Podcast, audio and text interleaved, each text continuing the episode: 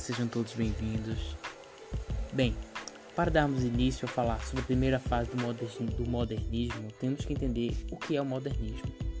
O modernismo nada mais é do que um movimento artístico e cultural nascido com a ideia de quebrar paradigmas, paradigmas já estabelecidos pela sociedade artística e cultural.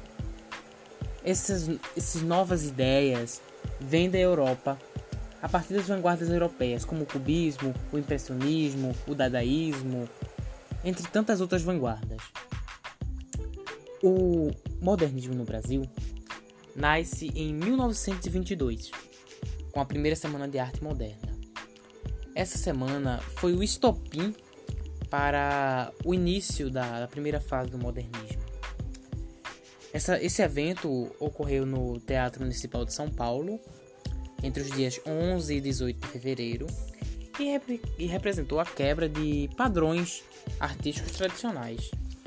Além disso, a semana contou com apresentações de música, dança, exposição de quadros, recitação de poesias.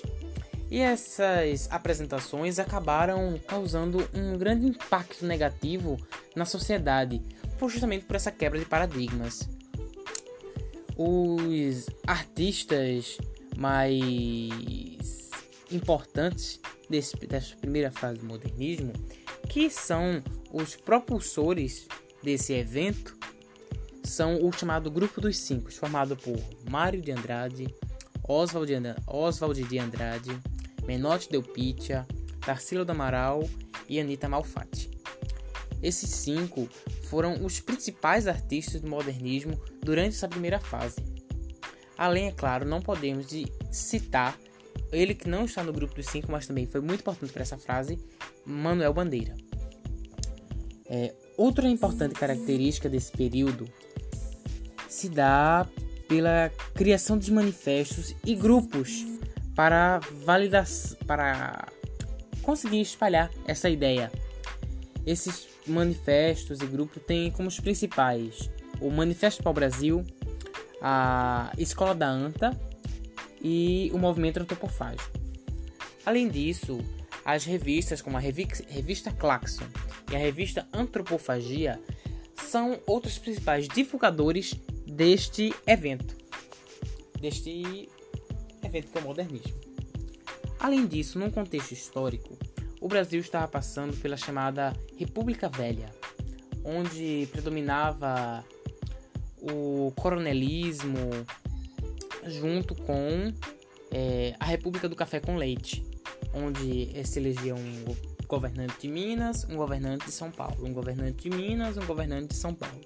Até que em 1930, Getúlio Vargas chegou ao poder, é, fez uma, acabou destituindo tudo, fez uma ditadura e, acabou, e ficou no poder durante muito tempo. Além disso, é, num contexto internacional, estamos vivendo num cenário onde tínhamos acabado de sair de uma guerra, a Primeira Guerra Mundial, e estávamos no auge. A, a, a, América estava no auge, principalmente os Estados Unidos. Estava no seu auge, pois, como eles tinham lucrado muito com a guerra, estavam conseguindo produzir muito, estavam no seu auge. Porém, em 1929, por ter prestado muito dinheiro, por ter ficado com muitas dívidas, acabou quebrando. Ou seja, em 1929 a Bolsa de Nova York quebrou e isso causou uma das maiores crises econômicas mundiais.